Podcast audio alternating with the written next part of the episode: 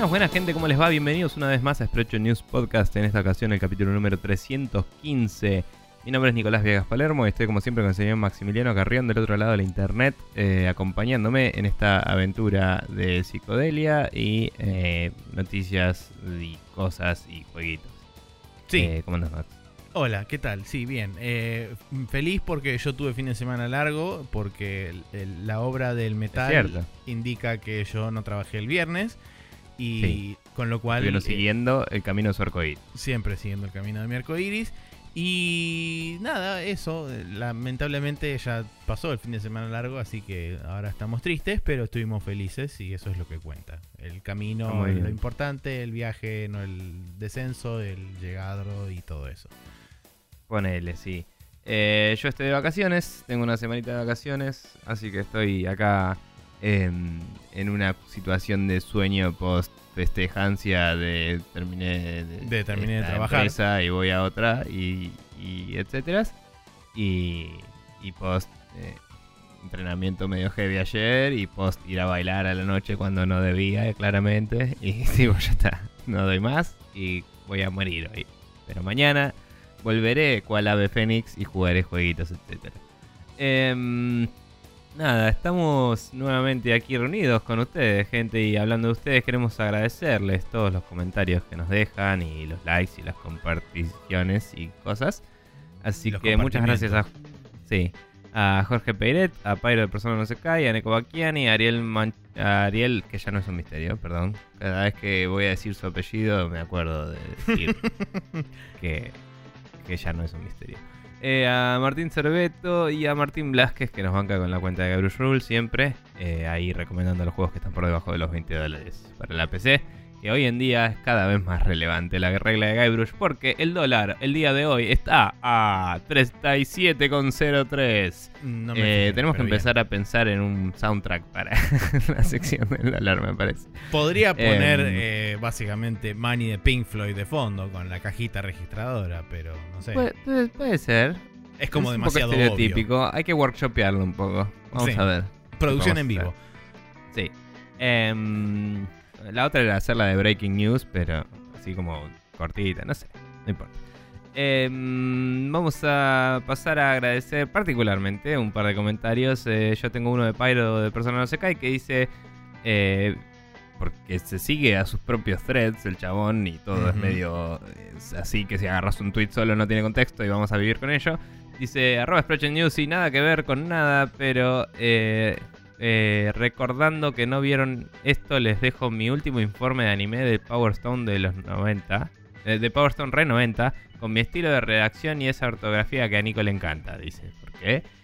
Pyro es famoso por pifiarle a todas las teclas del teclado juntas y lo queremos como es. Eh, y me puso ahí un videito de, mm, de la intro del Power Stone que yo le comenté que la había visto mil veces eh, y no lo sabía. Pensé que era la intro del juego, ¿no? Que había una serie. Tipo, creo que la. No sé si la tenía en una. En un CD de la revista Nuke o algo así, ¿viste? Cuando tenés algo que decís, bueno, tengo Claro, este sí. video. Em, y me gustaba mucho a mí el estilo de, de arte del Power Stone. No me acuerdo en qué contexto lo hablamos la otra vez, pero. em, pero nada, el estilo de arte me gustaba mucho, los diseños de personajes. Y en su momento estaba buscando un artbook para comprarme y no, no lo conseguía acá. Aunque debía estar en Camelot o algo así, nunca lo encontré, digamos. Y, mm, y nada, me gustaban mucho los, los, los personajes porque tenían un estilo, eh, a pesar de ser muy japonés y todo, ¿no? Era como un poco distinto al resto del anime de ese momento y eh, eran un poco más caricatura, más como eh, estilizados, pero no uniform- uniformemente, digamos. Había como chabones medio gordos, chabones medio grosos, eh, sí. minitas sexys y, y otras minitas sexys porque es Japón.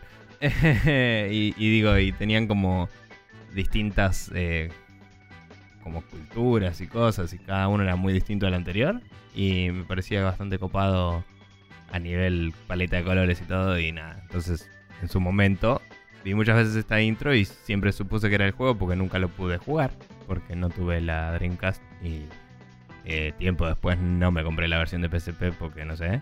Y bueno, such is life. Pero bueno, gracias por eh, hacerme notar que era del anime y algún día tal vez pueda acceder a él y verlo. Sí, habrá que ver qué tan fácil o difícil es de conseguir en anime, pero bueno. eh, Sí, o si está bueno o no. Tendría que ver el reporte que hizo porque todavía no lo pude chusmear. Pero sí. También eh, eh, habrá que ver si los rincones de la internet nos sirven para, para algo. Pero bueno, el comentario que tengo destacado yo es de Martín Cerveto, que haciéndose eco de lo que comentamos la semana pasada, gracias al, comenta- eh, al comentario de Rocío. Dice, buenas barbas, antes de terminar de escuchar el capítulo y que me olvide, les paso este video relacionado con el tema del tiroteo en el torneo de Madden y cómo cubrió la noticia un noticiero argentino. Eh, en realidad, digamos que es medio una suerte de informe sobre las coberturas en líneas generales de América en particular, con respecto tanto al tiroteo digamos. como a la relación entre las cosas que suceden en el mundo violentas y los videojuegos. Porque, Sí, igual, perdón. De nuevo, América TV, el canal. No, el- ah, sí, América TV, el canal, sí, Sí. perdón. Sí, vale la aclaración. Porque estamos también hablando de Estados Unidos, que comúnmente se le dice erróneamente América. Eh, Pero bueno, eh, la cuestión es que este video de Kevo Esports, K-E de corta o Esports, es bastante bueno porque ayuda a poner en marco cuál es el. Digamos, la bajada de línea de parte de la. De, digamos, bajada de línea editorial del eh, justamente canal en particular. Y además de que todo automáticamente gira hacia lo único que conocen, que es lo que se habla, digamos, de forma más mainstream, que es básicamente el Fortnite. O sea, esto ocurrió en un torneo de Madden, que es un juego de fútbol americano, y de lo menos que pasaron hablando fue del Madden, sino que hablaron solamente del Fortnite, de lo violento que es y de la cantidad de horas que pasan los chicos adelante de la pantalla.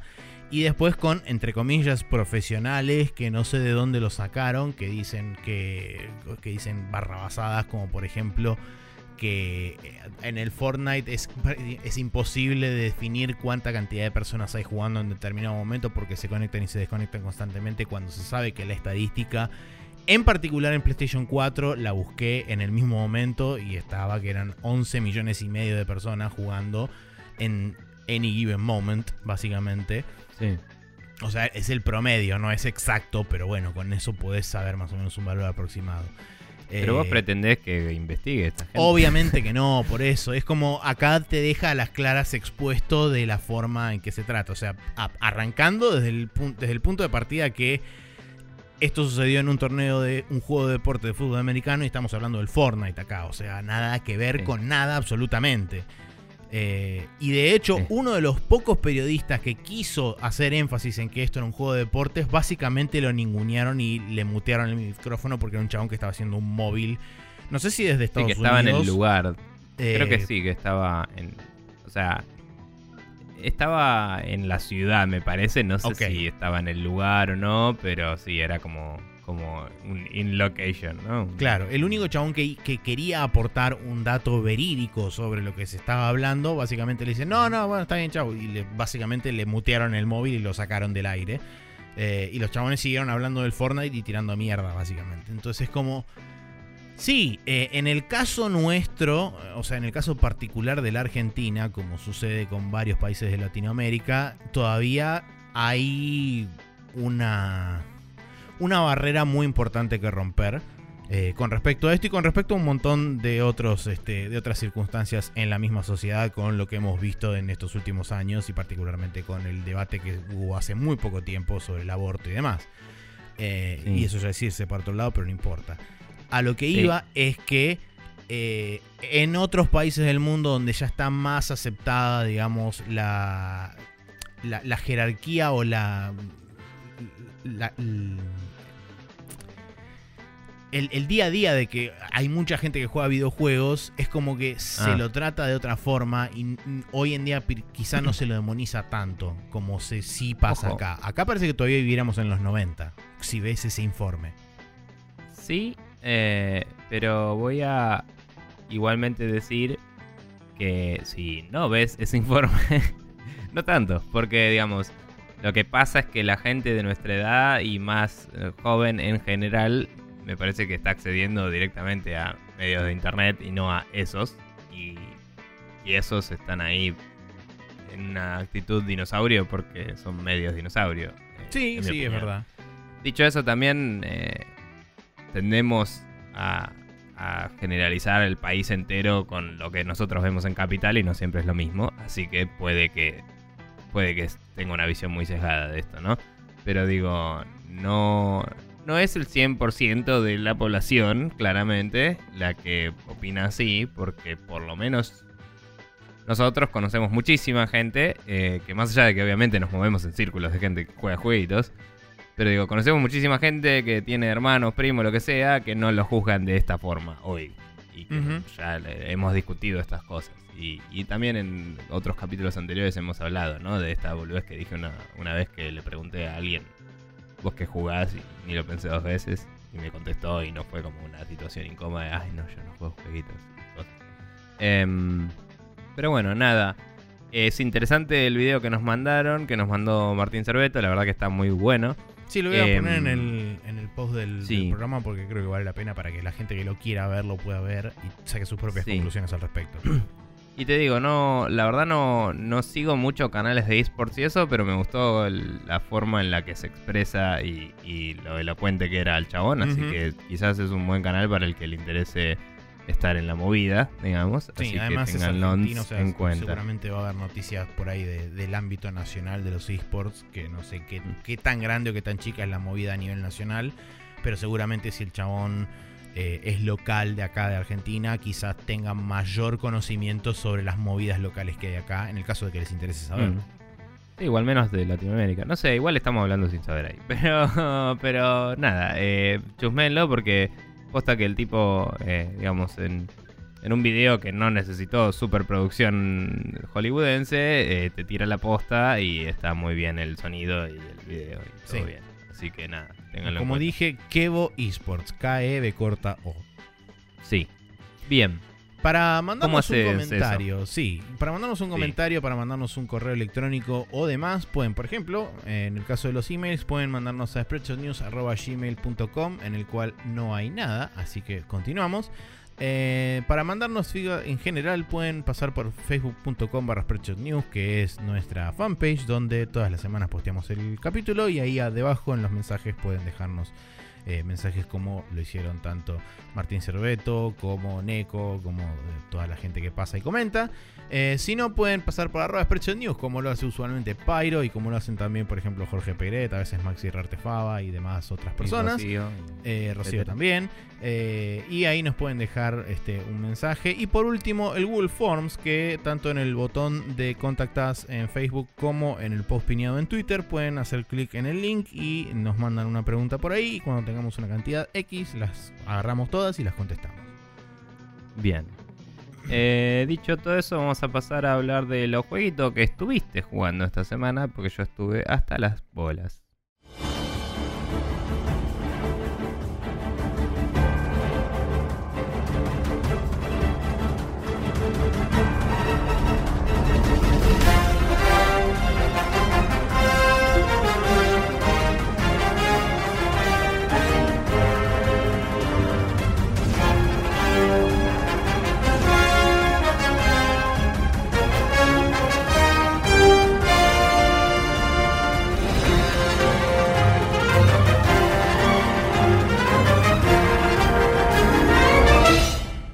Como decía, esta última semana de mi ex laburo estuve un poco hasta las bolas entre cosa y cosa, así que no jugué nada todavía. Eh, tal y como he dicho la semana pasada, planeo cambiar eso radicalmente durante esta semana.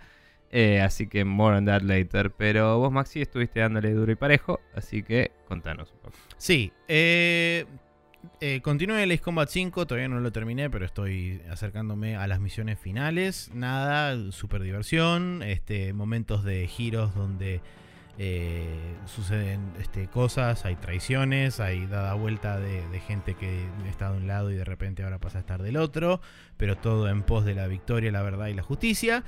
Y hay una de las misiones que es una de las mejores misiones que tiene el juego y curiosamente no disparás ni un solo misil en todo el transcurso de la misión, sino que es una misión donde vos te tenés que escapar de un escuadrón que te viene persiguiendo eh, y tenés que básicamente andar haciendo maniobras acrobáticas a centímetros del piso siguiendo a uno de los pilotos que te está ayudando en ese escape.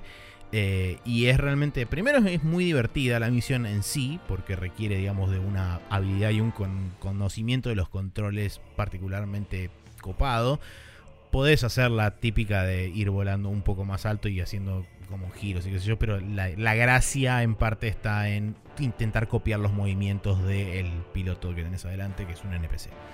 Eh, y es curioso que para mí me resulte que es una de las misiones más divertidas y una de las mejores misiones del juego porque justamente no estás combatiendo contra nadie, sino que simplemente estás escapando y tampoco tenés chance de contraatacar con nada porque usas un avión de entrenamiento para escaparte, que no tiene municiones.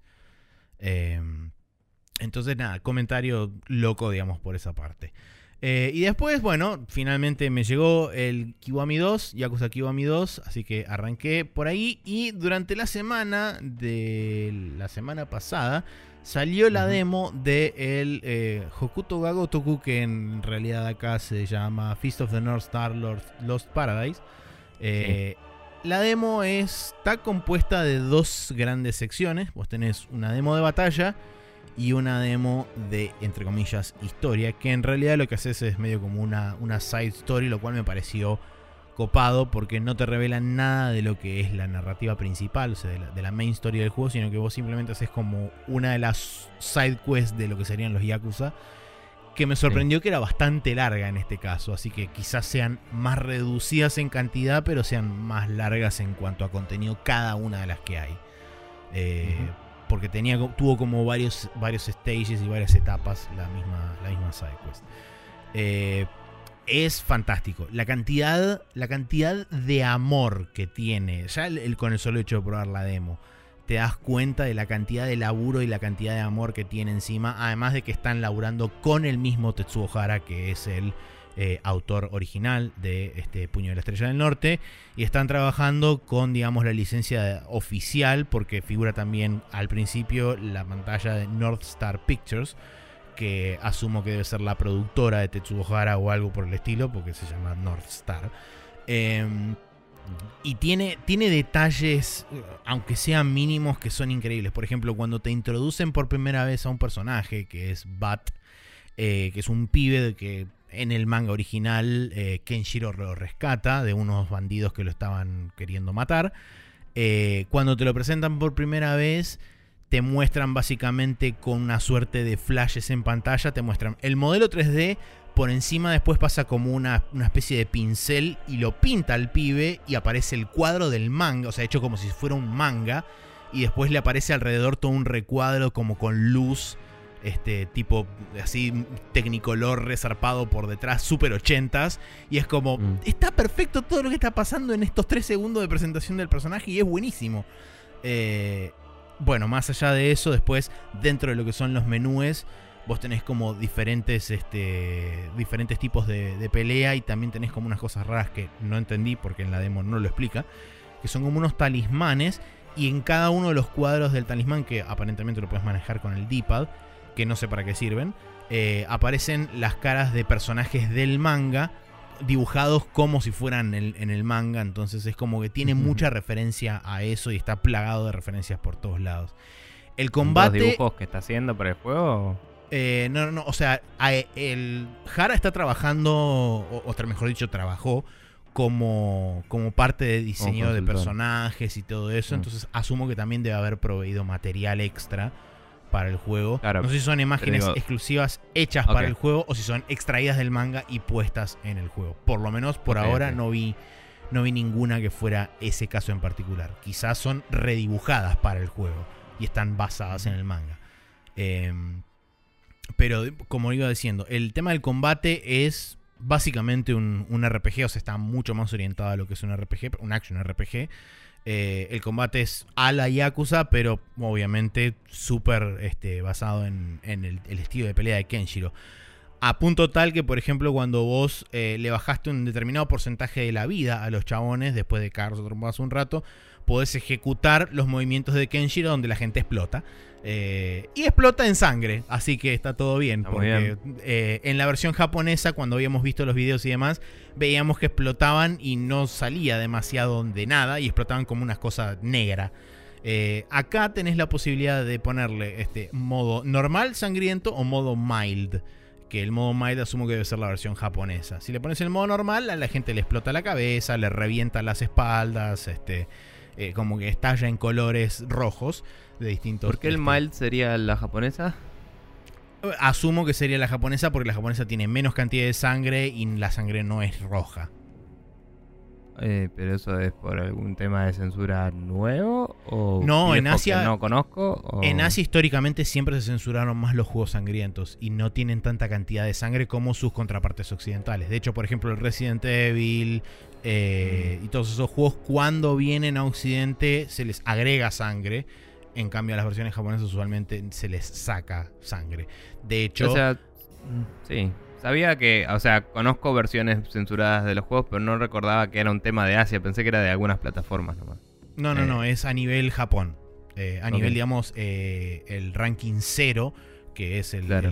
el, el ESRB japonés, eh, Ujú. taguea los juegos mucho más altos a nivel de violencia con respecto a nivel este, sexualidad, por ejemplo. Hay juegos que por ahí tienen mayor contenido bien. sexual, pero tienen menor cantidad de violencia y son este, catalogados más menos severamente que los juegos más violentos. Y de hecho hay cosas que ni siquiera se pueden incluir en los juegos japoneses. Por ejemplo, no recuerdo ahora qué juego en particular, pero tenía un sistema de desmembramiento en Occidente y ese sistema lo deshabilitaron directamente para la, de- para la versión japonesa. Mm. Está bien. Bueno, nada, perdón. Eh, sí, no, está bien. Eh, el- bueno, y el, el, como decía, el combate es este, muy, muy, muy puño de la estrella del norte. Eh, todos los movimientos, tenés todas las técnicas. Arrancás con un, con un Kenshiro a nivel, según lo que dice ahí, nivel 12. Eh, así que tenés como una suerte de algunas skills desbloqueadas. Asumo que seguramente cuanto más avanzarás, más skills locas tendrás. Eh, y por supuesto hay muchas cosas que al no tener el... eh, Es como que está puesto un toque después de arrancado el juego. Eh, entonces es como que faltan tutoriales de introducción y demás. Es más que nada para que pruebes un poco cómo se maneja el combate y puedas recorrer brevemente la ciudad. Capítulo aparte para la ciudad, porque la ciudad es como que ves el, el mapa de la ciudad y decís, ah, ok, es como Kamurocho por ahí, un poquito más chica, aparentemente. Pero después vos ves abajo, en la parte de la leyenda de los controles que tenés en el mapa, y te dice World Map abajo, un botón, y es como, ¿cómo World Map? Esto no existe los Yakuza. Apretás el botón de World Map y de repente la ciudad se transforma en un punto blanco, en un mapa gigante, y es como, ok, bueno, está bien, está muy bien esto. Eh, Para, en, en el demo, ¿podés salir de la ciudad o es todo en la ciudad? eh, el demo es todo en la ciudad, pero Eh, aparentemente tenés en World Map que es todo el Wasteland, que no sé si habrá más ciudades o no. Eh, Mm. Asumo que no, porque digamos que la, la historia principalmente ocurre en la ciudad de Edén, que es justamente este lugar eh, que es así medio como aislado del mundo, donde la poca, el post-apocalipsis no pegó tan fuerte. Eh, Pero digamos que tenés todo un, un páramo alrededor donde después de que terminas la demo te pasan un- el típico videíto de highlights con... que es una especie de tráiler. Eh, donde te muestran que tenés carreras de autos, eh, podés ir andando este, por, el, por el Wasteland, después tenés como una especie de juego de minigolf, pero con bandidos que vienen andando en moto y vos les pegas con una viga de hierro y los mandas volando. Es genial. Tranca. Este, pero nada, la verdad que la demo me. O sea, si tenía algún tipo de duda que no la tenía, de que me iba a encantar el juego, es como que la demo absolutamente me la despeja por todos lados. Eh, creo que, como suele suceder con los Monster Hunter, esta es una demo que te muestra qué tipo de juego estilo Yakuza es. Y no sirve tanto para alguien que recién se iniciaría en este tipo de juegos para poder eh, evaluar eh, qué tan buen juego en sí mismo es. Es como Claro. que depende mucho de tu conocimiento previo de, la, de los sistemas del Yakuza para poder entender el- la demo misma. Síndrome del demo de Monster Hunter, digamos. Eh, un poco, sí. Está bien. Igual sobre, sobre lo que decías antes del, del mapa, em, yo no sé si no será un poco quizás... eh, no, no sé cuánto anunciaron o no de cómo se iba a recorrer el mundo. Pero digo, yo lo imagino un poco quizás como el Fallout, ponele. Que en el Fallout original, digo, eh, vos, eh, no sé si lo jugaste o lo viste, pero básicamente tenías un wasteland, tenías ciudades y outposts sueltos. Y cuando, cuando empezás no conoces nada del mapa, alguien te dice, che, si vas para allá, tipo tres cuadrantes está tal ciudad, y no se te marca en el mapa, tenés que ir tres cuadrantes y la descubrís, digamos. Claro. Entonces, en el camino te puedes encontrar con random encounters. Entonces, quizás es algo así y, y tenés como hotspots y cuando viajas de uno a otro por ahí aparecen enemigos, ponele. Eh, Puede ser. y, y nada, y es una cosa más de ambientar el mundo que de realmente ser open world. Quizás no, no, no, no sé, no conozco mucho de Hokuto no Ken como para saber si lo vale o si conviene que sean puntos de interés porque el motor de Yakuza se presta más para eso, digamos. Sí. eh, Pero bueno, En cuanto a la- lo que es la historia del Hokuto no Ken, esto por ahí no está tan directamente atado. Sí, quizás tiene como base en el mundo. Eh. La idea principal es que hubo una serie de bombas nucleares que reventaron todo Japón y básicamente quedó en, una suerte de desierto, que se transformó en una suerte de desierto, donde hay como asentamientos distribuidos por diferentes lugares y hay como cuatro o cinco grandes cúmulos de gente que son como la- los remanentes de algunas ciudades. Y, y solo eso. Después tenés como pequeños asentamientos o poblados o aldeas y ese tipo de cosas que están como desperdigados por el mundo. o sea, la, la historia de Hokuto no Ken es soy un mangaka y vi Mad Max y esa es la historia. Sí, un poco, bastante. pero bueno. Con Eh, Kung Fu. Pero bueno, sí, tal cual, porque. Eh, sí, porque Hokuto, porque Kenshiro y demás. Pero bueno. Eh, y después, bueno, Yakuza Kiwami 2. eh, nada. ¿qué, qué puedo.? O sea, la historia no voy a comentar nada porque realmente. eh, cuanto más estoy jugando, más me doy cuenta de que realmente es el mejor de todos los Yakuza porque está todo perfecto lo que está sucediendo y cada vez me enamoro de todo más, de nuevo. Pero ¿eso Eh, viene a la remake esta o el 2 ya era el mejor y esto lo solidifica más? No puedo, no puedo hablar con tanto conocimiento de causa porque si bien jugué el 2, lo jugué ni bien salió, que fue en el año Que sí, 2007, era un- eh, hace 11 años, entonces, y fue la única vez que lo jugué. Y es como que Claro. tenía leves recuerdos de momentos muy puntuales de la historia, son cosas que por ahí te quedan como muy marcadas de, de situaciones en particular. Eh, Pero digamos que el resto de, lo- de los detalles los perdí a lo largo del tiempo. Entonces esto es como que me está, me está refrescando un montón de cosas y me está haciendo como redescubrir el juego porque bueno, principalmente está rehecho en el motor del Yakuza 6, así que se ve de la reconcha de la lora. Eh, sí me sorprendió, por ejemplo, que con respecto, que bueno, también tiene que ver con las mismas limitaciones que todavía el motor no está terminado del todo. Eh, por ejemplo, el área de Sotenbori, que es Osaka, donde el juego transcurre, porque transcurre Sí. parte en Kamurocho y parte en Osaka. Este es el primer juego donde hay dos locaciones, después terminan agregando una tercera, una cuarta, etc. O sea, hasta que sale cero y hace lo mismo. hasta que sale el cero y mm, hace de vuelta eso de dos locaciones. Eh, en este juego, la, la parte, digamos, de- del sur de Osaka, de lo que está debajo, del- en la parte sur del río, está un poquitito más recortada con respecto a versiones anteriores o iteraciones anteriores de, de lo- de los, otros, de los otros juegos. Mm. No tanto por la fecha, porque teóricamente eso está sucediendo en el año 2006, este juego. eh, Ujú.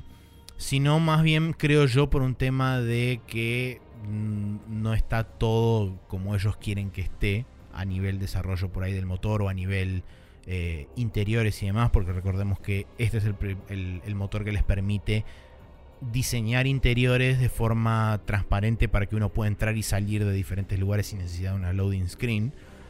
Eh, entonces me imagino que por ahí es por eso que está un poco más limitado el tamaño de, eh, en particular Osaka, no tanto Kamurocho. Eh, pero bueno, nada, la historia me viene encantando, tiene las todos los clásicos giros y los clásicos momentos de super drama y, y- y demás que ya nos tiene acostumbradas la saga. Eh, Y después, bueno, la cantidad de idiota de minigames y demás. Por supuesto, ni bien me habilitaron el cabaret, agarré y dije, esto es lo que voy a hacer por las próximas 15 horas. Y eso fue lo que hice. Entonces, eh, ni bien llegué al, momento donde te deshabilitan el cabaret, que la forma en la que terminás cayendo en el cabaret es absolutamente fantástica y no la voy a spoilear.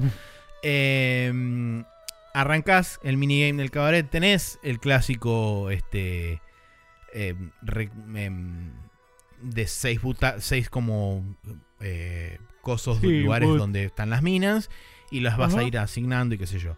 La única diferencia que tiene con las iteraciones anteriores, por lo menos con la del cero, es que a las minas no las vas reclutando a través de side quest ni nada de eso, sino que básicamente tenés un gacha donde vos vas volcando plata que vas ganando justamente a través del, del cabaret. Es como que la reinvertís en lo que ellos llaman publicidad que es básicamente un gacha porque vos tirás de una especie de, manija donde te aparece unos brillitos y boludeces que te pueden salir o una hostes bronce, plata o oro. Hay algunas que sí están bloqueadas detrás de SideQuest, pero son tipo 6 en total de las, ponele 30 que tenés para, obtener. Sacando, por supuesto, aparte las 6 hostes Platinum, que son las únicas que obtenés, digamos, vía avanzar la historia del, Em, del. ¿Cómo se llama esto? Del cabaret. Mm. Em, em, ahora, el gacha igual no. Por ser personajes no podría darte repetidos, ¿no? O sea, se No, no, no te da repetidos. Si no. O sea, tenés la posibilidad de o desbloquear una, una nueva hostess o nada. Es básicamente las únicas dos opciones que tenés. Eh, y cada, cada, digamos, mm. cada pool te va incrementando, eh, es incremental en cuanto a costo. O sea, arrancás creo que en 20.000 yenes y terminás tirando pools de un millón. Pero no es realmente un gran problema porque con la cantidad de plata que sacas en el cabaret es como ridículo. Ya llega un punto en que la, o sea, la guita una vez que desbloqueas el cabaret no es un problema para absolutamente nada. Eh, y de hecho tenés como dos grandes money sinks dentro del juego que son este y el Clan Creator que es la parte de la construcción de Majima porque Majima se dedicó a los bienes, no a los bienes raíces, sino a la construcción. Eh, y está desarrollando un proyecto dentro de lo que era Purgatory, dentro de lo que era el, West Park arriba de todo. Em, entonces vos tenés como un minigame que es efectivamente un Tower Defense, donde vos tenés una cantidad de personajes que los pones, los sitúas en diferentes lugares. Eh, y te vienen waves de enemigos y vos los tenés que ir derrotando para que esos enemigos no lleguen hasta la construcción y te la empiecen a romper. Mm. Em, digamos, y este funciona también de forma similar a cómo funciona el, el gacha del host club, o sea, del cabaret, porque vos tenés que hacer publicidad, entre comillas, para que vengan nuevos obreros a trabajar, que es en realidad defender eh, de los chabones que te vienen a cagar trompadas. Eh, o sea que tienen un sistema similar. Eh, y después hay 10 millones de minigames. El, sistema de experiencia es similar al del Yakuza 6. Tenés 5 tipos de experiencia que se van utilizando para las diferentes este, acciones y reacciones y demás. Un agregado nuevo que me pareció muy interesante es que varias de las sidequests te proveen de aliados temporales que están parados en diferentes puntos de la ciudad. Eh, estos mm. aliados lo que sucede es que vos una vez que adquirís la, habilidad, a través de una hit action, si vos estás en, la periferia de este aliado, lo que sucede ah. es que vos puedes activar una hit action con ese aliado en particular. Y los ah, aliados vi el video que puso Marce. Sí. Los aliados son variados. Tenés, por ejemplo, un chabón con una guitarra que está tocando en la calle a la gorra y de repente, cuando vos activas la vida, el chabón te revolea la guitarra y vos con la guitarra le cagás un guitarrazo en la cabeza al chabón. Después tenés una, una minita que es una hostess tipo sadomaso de un, de un, este, de un lugar así medio como BDSM, que está parada en la calle. Entonces, cuando activas la, la, hit action, te tira el látigo, va, el, látigo no, el rebenque, le pegas un rebencazo al chabón y después ven a mí y le pisa los huevos. Y es como, buenísimo, perfecto, está todo muy bien. Eh, y tenés una, una, variedad que están todos distribuidos en diferentes puntos de la ciudad, tanto en Osaka como en, en Kamurocho. Eh, así que mm. eso está bueno, eh, porque tiene un, flavor extra, un, sabor extra en el, en lo que es la versatilidad de los diferentes combates y demás.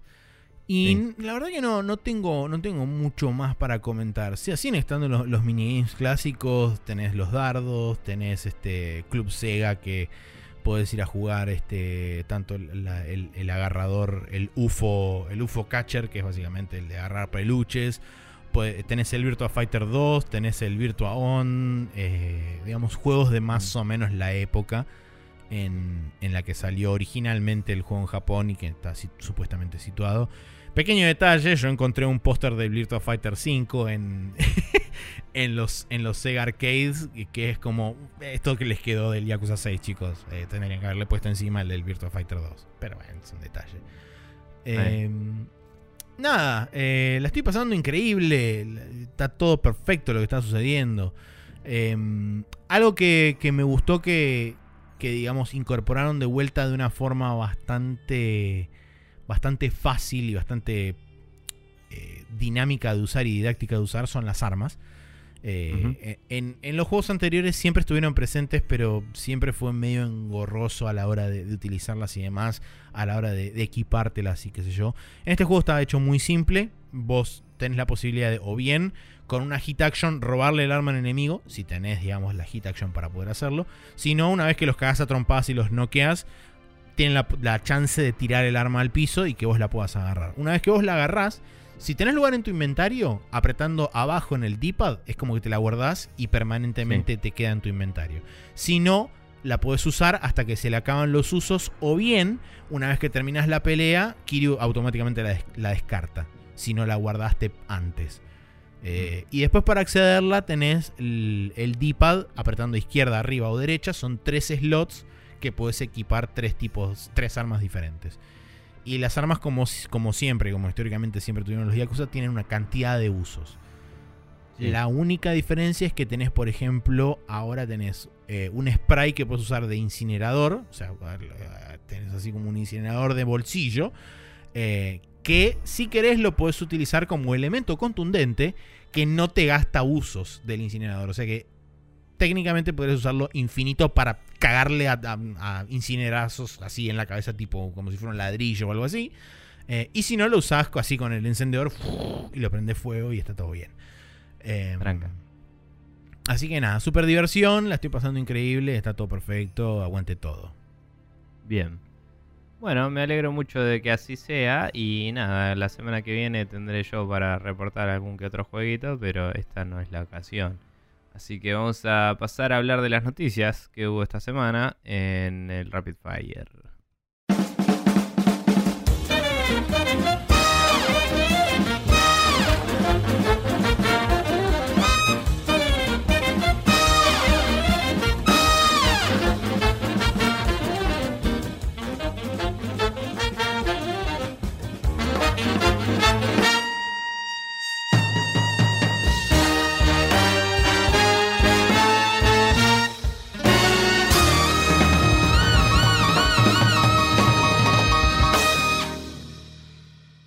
Acá estamos de vuelta en el Rapid Fire, como decía, donde hablaremos de las noticias de esta semana.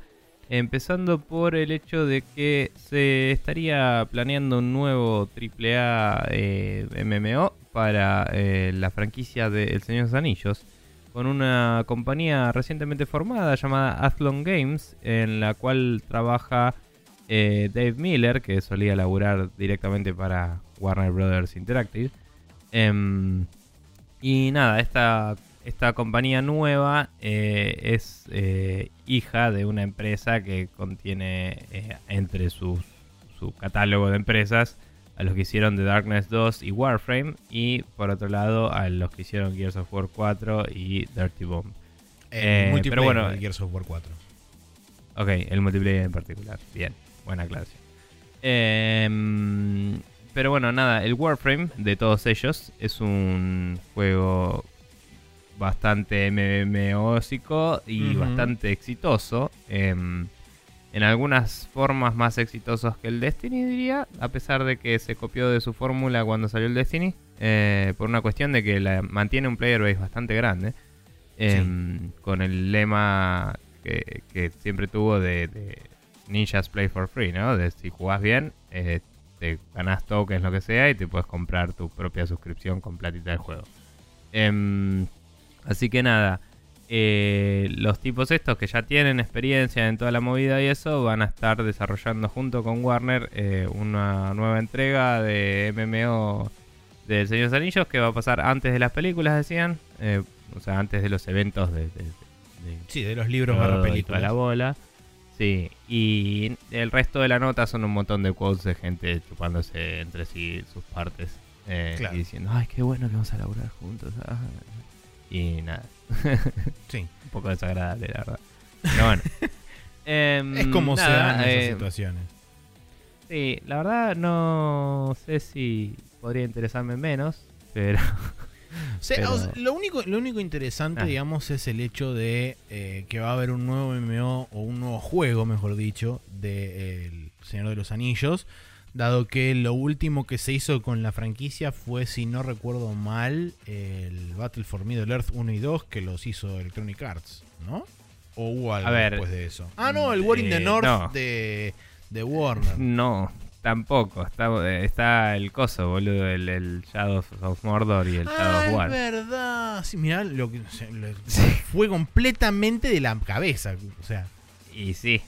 Pero bueno, nada, lo que digo es. Em, me parece bastante loco. Hay un quote ahí de todos esos que digo que son cualquiera. Que dice, queremos, eh, no sé qué, bla, bla, bla. Y vamos a... estamos excitados por este resurgimiento de, la importancia de la IP de, de, Señor de Anillos. tipo, a nadie le importa que el Shadow of War sea de Señor de Anillos. De hecho, a todo el mundo le importó que estaba lleno de microtransacciones de mierda y se la sacaron. Y eso fue el fin de la historia, no es que de golpe a todo el mundo le encanta ese juego más. Es como, ah, bueno, ahora puedo jugar el juego que me compré, gracias. Y esa es la única. Sí. no sé, cualquiera. Eh, pero bueno, nada, eh, sí es relevante, a pesar de todo, que haya un nuevo MMO, punto. Porque hay muy pocos de esos hoy en día. Sí, es verdad. Y de hecho el otro día leí una noticia de que había cerrado los que hicieron el, el juego este, ¿cómo se llamaba? El Wildstar que es uno que me dio mucha pena que, no haya pasado sin pena ni gloria porque tenía mucho énfasis en la, animación de los personajes y en el estilo de arte. Em, y, se veía mucho menos cuadrado, digamos, de lo que muchos MMOs se ven. Que, los MMOs es como muy fácil ver los hilos que mueven todo, digamos. Y el Wildstar tenía como cosas que también tenía el ¿Cómo mierda se llama este? Eh, no me sale. El. el ah, me sale Lineage, pero no es el Lineage. Es el. Eh, no importa. Otro. tenía mm. eh, challenges de plataformismo. Y en el Western eh, tenías un personaje que se basaba solo en exploración y tenías que ir saltando por todos lados así. Y así como traverseando el mundo. Y eso te da experiencia. Y y los controles estaban un poco tuneados para que fuera más plataformismo el, énfasis, ¿no? Eh, y nada, me parecía que valía mucho la pena eso. Pero bueno, mala suerte. Esa es otra noticia que no estamos hablando. Eh, nada, Maxi, siguiente. siguiente noticia en este micro que hemos denominado en llamar La industria sale de compras, porque tenemos en la primera este, de estas noticias que Pearl Abyss, el desarrollador o este, desarrollador barra publisher de Black Desert Online, compró CCP Games, desarrolladores de EVE Online, por 425 millones de dólares. Eh, aparentemente la idea de eh, Pearl Abyss es mantener las operaciones de ambas empresas totalmente independientes, cosa de que cada uno se concentre en sus fortalezas, pero que esta, esta compra, en lo que los beneficia particularmente a los de CCP, es que les da como una espalda económica mucho más grande y mucho más importante, porque justamente, si bien es bastante grande CCP Games, no es una empresa a nivel este, Perla que tiene... Cyberpunk. Claro. Eh, eh, entonces, eh, les permite quizás tener otra, otra respuesta con... Más que nada a lo que es a nivel económico, ¿no? Eh, entonces, nada, no, no, no, a priori aparentemente no habría mucha interacción entre ambas empresas. Habrá que ver si esto se mantiene a lo largo del tiempo o no. Pero la idea es que eh, cada una opere independientemente por su lado, concentrándose justamente en lo que cada uno sabe hacer mejor. Mm. Sí, sí, la verdad que no sabía en qué situaciones económicas, etcétera, estaba CCP, pero si le otorga más poderío, eh, puede ser que... También eh, lo que vi que pasaba con ellos es que los proyectos secundarios que querían que se comuniquen con el libro online estaban medio estancados, ¿no? Sí, Como en líneas que- generales lo que sucedía era que pueden, gracias a, al, al- al- digamos, a la cantidad de jugadores que tiene EVE Online y qué sé yo, pueden mantener el juego a largo plazo, y de hecho lo vienen haciendo hace 12, 13 años ya, pero digamos que cualquier coso, cualquier cosa extra que quieran sumarle casi siempre es como que está muy minimizada dentro de la escala de prioridades porque justamente todo va volcado a mejorar la experiencia de online, a intentar a- siempre atraer nuevo público y demás. Entonces, este nunca tienen, digamos, la capacidad para poder arrancar proyectos secundarios eh, y que terminen llegando. Por ejemplo, todavía están trabajando con este Project Legion que lo presentaron hace como tres años, que era un, medio un prototipo para, o más quizás, eh, Mm. para reemplazar al Dust 514 que había salido en PlayStation 3.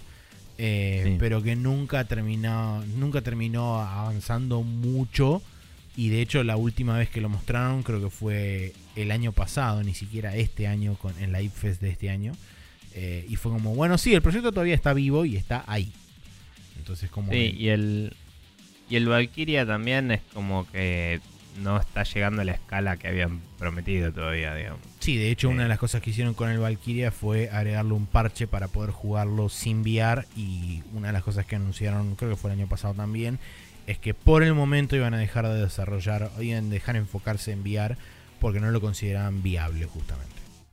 Está bien, pero digo, fuera de eso, que eso por ahí es para subir el player base, eh, no, es- no, no es que puedes subirte a una de esas naves y participar de las batallas No, de Elite. No, ni en pedo.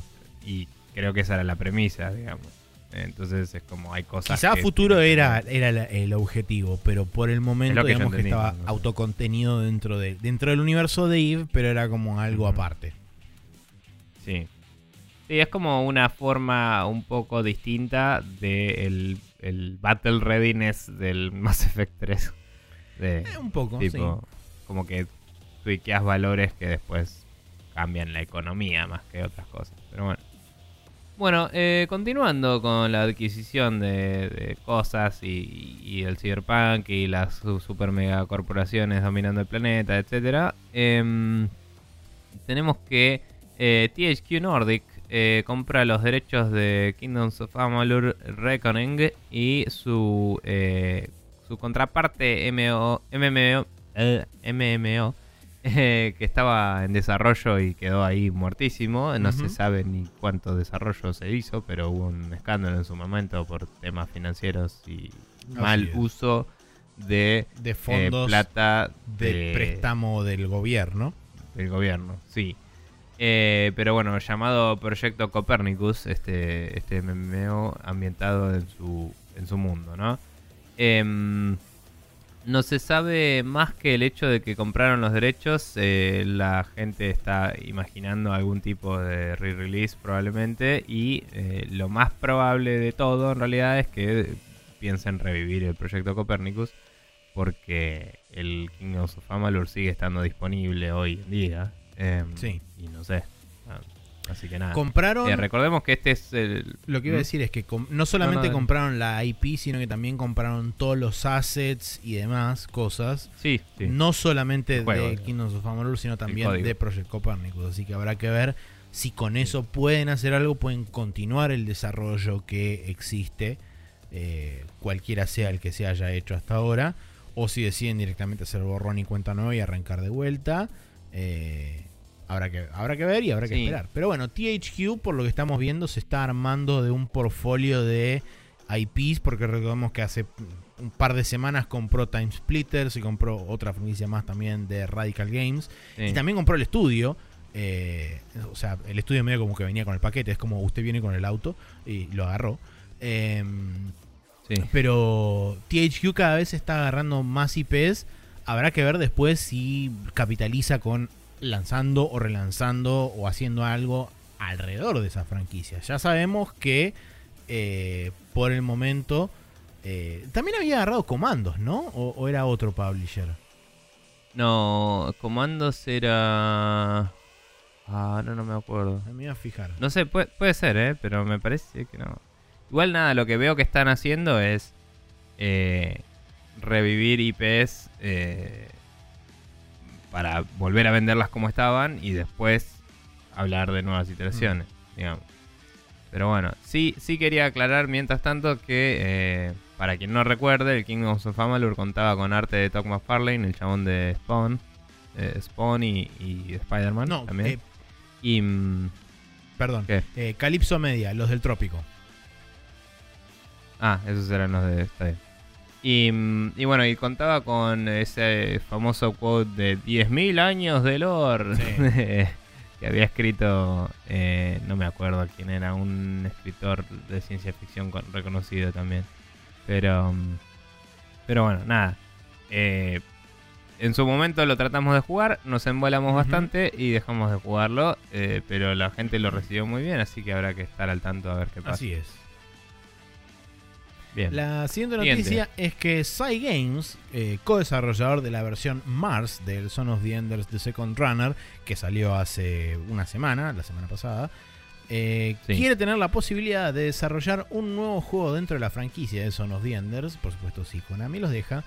Eh, y nada, este es como una expresión de deseo de parte de ellos. Cygames es una empresa que tiene sus orígenes, según lo poco que leí, en los juegos mobile japoneses. Es una empresa que se dedicó íntegramente a desarrollar juegos mobile en Japón. Eh, y aparentemente Sí. le fue muy bien con eso, desarrollando el Grand Blue Fantasy, que es como su gran tanque en cuanto a, a éxito de recaudación y, éxito de, de install base en cuanto a teléfonos y demás. Eh, esto, tam- esto, digamos, los, los movió a querer empezar a desarrollar juegos de consolas para los cuales contactó a Platinum Games, que está desarrollando hoy en día un juego para eh, PlayStation 4 de Grand Blue Fantasy, que hipotéticamente lo Sí. vamos a ver este año en capacidad oficial. eh, no sé si en el Grand Blue Fest, que es como un lugar donde hablan todo Grand Blue Fantasy, o si eh, lo van a mostrar en el Tokyo Game Show. Sé que en alguno de esos lugares va a aparecer. Eh, pero bueno, la cuestión es que Cygames, eh, debido a esto, también se quiere empezar a volcar a desarrollar juegos de consola. Y la idea es que como ellos co-desarrollaron esta nueva versión del Son of the Enders 2 y hay gente involucrada en el desarrollo de esta nueva versión que le gustaría poder expandir la franquicia, eh, habrá que ver si Konami les da el visto bueno y lo pueden, pueden lograr un acuerdo para que exista ya sea un spin-off, un juego nuevo, un reboot o lo que sea de Son of the Enders. Eh, me pone contento en cierta forma porque sería una nueva visión de todo esto, quizás reteniendo elementos originales y demás. Por supuesto no tendría la visión loca de Kojima, a pesar de que Kojima no fue director de estos juegos, sino que fue productor ejecutivo, o sea que nada más dijo, póngale plata a eso. Eh, y Claro. Y no a eso eh, pero bueno, la cuestión Pero- es que quizá existe la posibilidad de que tengamos un nuevo Son of the Enders en el futuro. Quizá no, porque Konami es un choto de mierda y no le gusta que hagan juegos con sus IPs, salvo que sean pachincos. Eh, Sí. ¿Sabes qué estaría bueno? Que Tencent compra Konami. Eso estaría bueno. sería interesante. eh, y que cierre absolutamente todos los gimnasios y toda esa mierda y se dedique a desarrollar jueguitos nada más.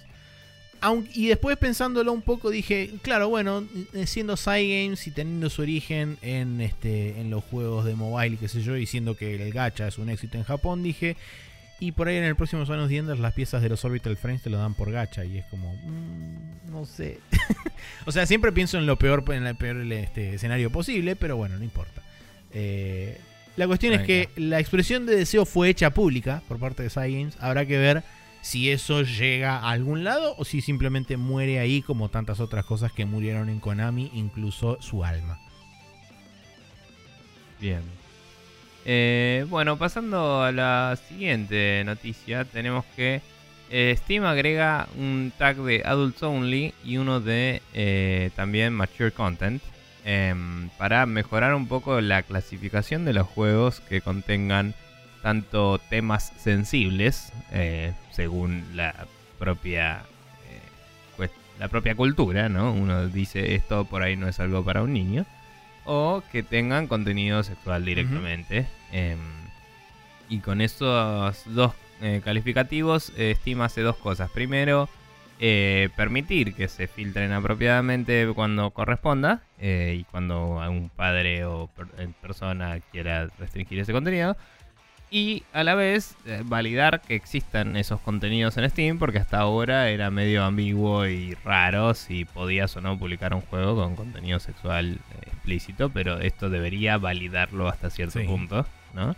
Eh, haciendo que sea hipotéticamente más posible postear juegos porno directamente en Steam. No sé si es el caso, porque ellos siguen robando lo que ellos quieren, pero vamos a ver qué pasa con Muchos eh, también. Iba a decir una cosa: muchos de los juegos que hipotéticamente tendrían contenido explícito, hoy en día están ofreciendo versiones sin ese contenido en Steam. Y a través de parches que funcionan por fuera de Steam, es que le agregan ese contenido. Sí, mods, digamos. No son mods porque muchas veces son, eh, pro, son probados por, los mismos developers, así que. Sí, sí, son parches eh, que se instalan por fuera. Por el costado. Eh, por otro lado, cabía destacar que hubo un par de modificaciones más. Eh, entre ellas, estaba buscando dónde mierda está. Eh, se me perdió en el documento. Pero... habían... Bueno, hablaban de que también de paso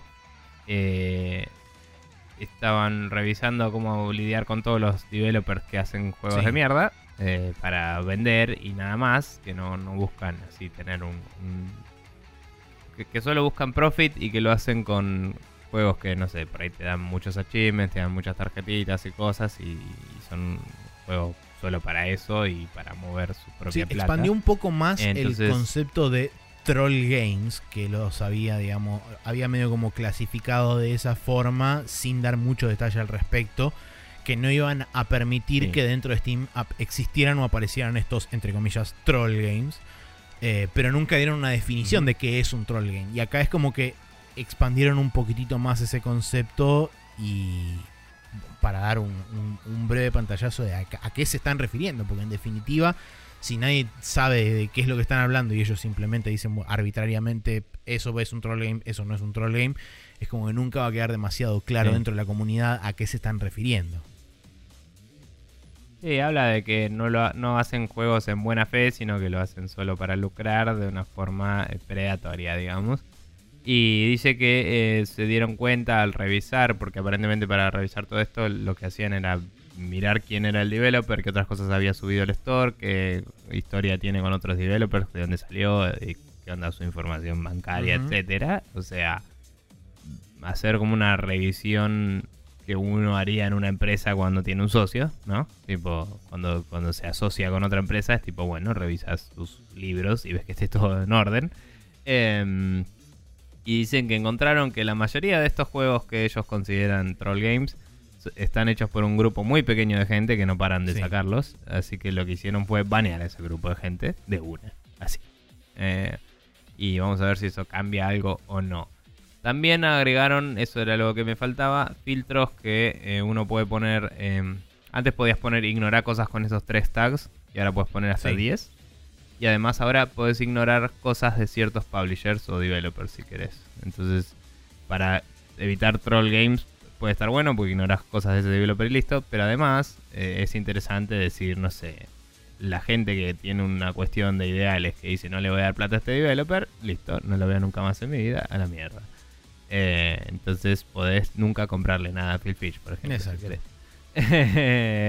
Pero nada, em, es, es algo bastante interesante todas estas ediciones y vamos a ver si eso cambia un poco el mercado de acá a... Sí, habrá que ver cuál es el, panorama de, Steam de acá a futuro, ¿no? Porque recordemos que en caso particular de, las, de los filtros de Adults Only y de Mature Content, recordemos que muchas de las, de, las este, de la gente que estaba esperando que su videojuego fuera publicado en Steam, que tenía eh, contenido adulto dentro de los juegos. Eh, Steam les había dicho que hasta que no tuviera en plaza eh, su nuevo sistema de filtros y demás, que no se los iban a probar. Así que habrá que ver si este es, digamos, el punto en donde Steam ahora empieza a probar esos juegos y los empieza a lanzar con las tags correspondientes y con estos filtros activados. y después por otro lado habrá que ver si los juegos que ofrecían los parches por, por fuera de Steam ahora pueden con esta nueva reclasificación meter ese contenido dentro del mismo, del, mismo, de la misma versión de Steam y ser por supuesto reclasificados como corresponda eh, y ser ofrecidos en su eh, forma completa dentro del mismo catálogo de Steam. Lo mismo sucede con este con los juegos estos que tengan entre comillas mature content, que aparentemente ese mature content se refiere más que nada a violencia y el Adults Only aparentemente está apuntado más al contenido sexual. Em, entonces, bueno, habrá que ver cuál es el cuál es el nuevo panorama de Steam de acá, pongámosle un mes, dos meses, tres meses. Sí, sí, de Steam y de la industria, porque también me pregunto si, si esto llega a traer muchos juegos más, ponele, eh, si, si GOG u otros se van a ver obligados o, interesados en, reclasificar esto, soportar oficialmente este tipo de juegos. Eh, pero no, no sé, quizás no, pero hay que ver. Seguro. Pero bueno. Bien, eh, y la última noticia es que Nintendo confirma que algunos de los juegos de la Nintendo Switch no contarán con cloud saves para, entre comillas, asegurar fair play. Hasta ahora destacaron puntualmente dos juegos que no van a contar con eh, Cloud eh, Save Data Cloud Backup, como se llama oficialmente. Eh, esos dos juegos son el Pokémon Let's Go, tanto en su versión Eevee como en su versión Pikachu, y el Splatoon 2.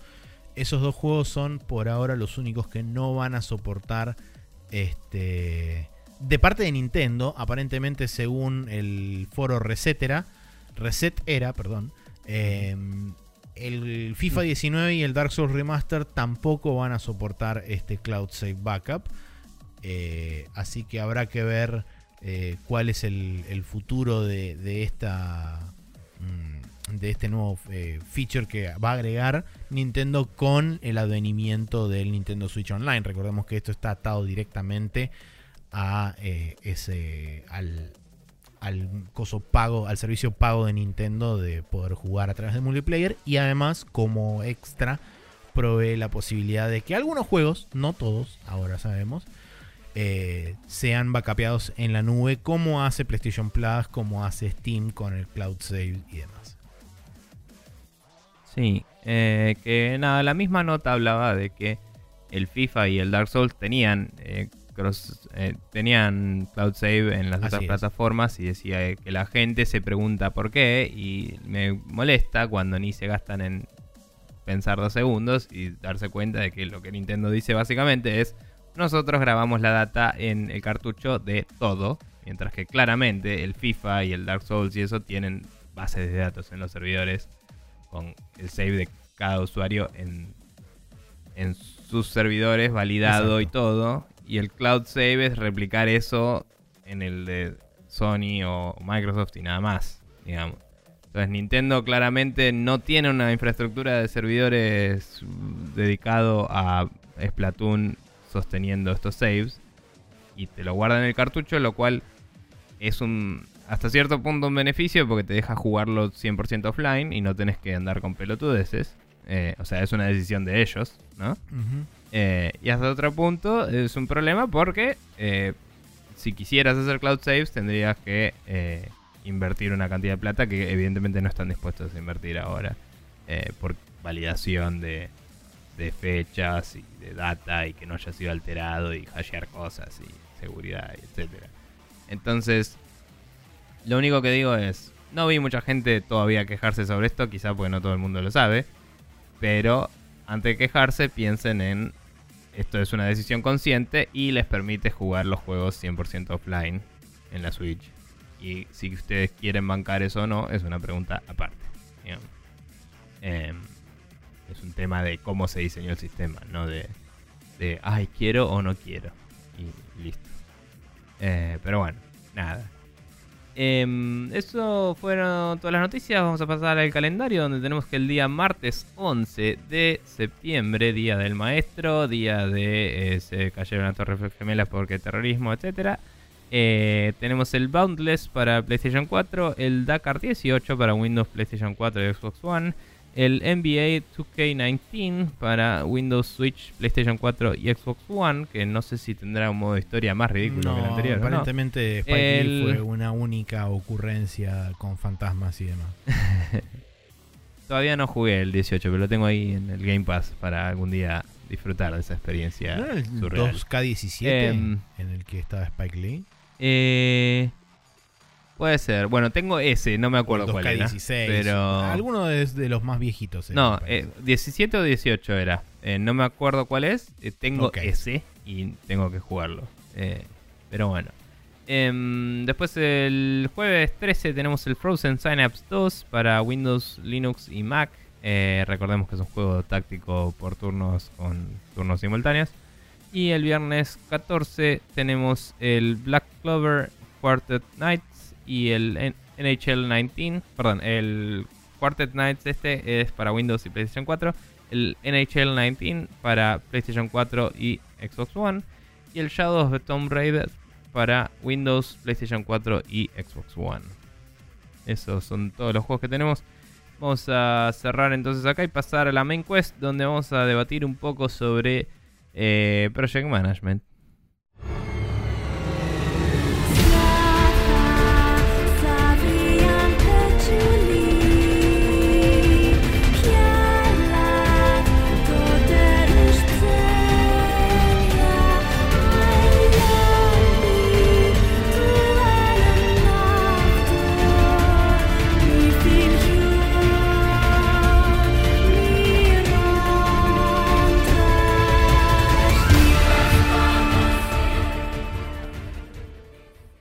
Y acá estamos en la main quest de nuevo, donde tenemos un artículo que agarró Maxi de Gamasutra.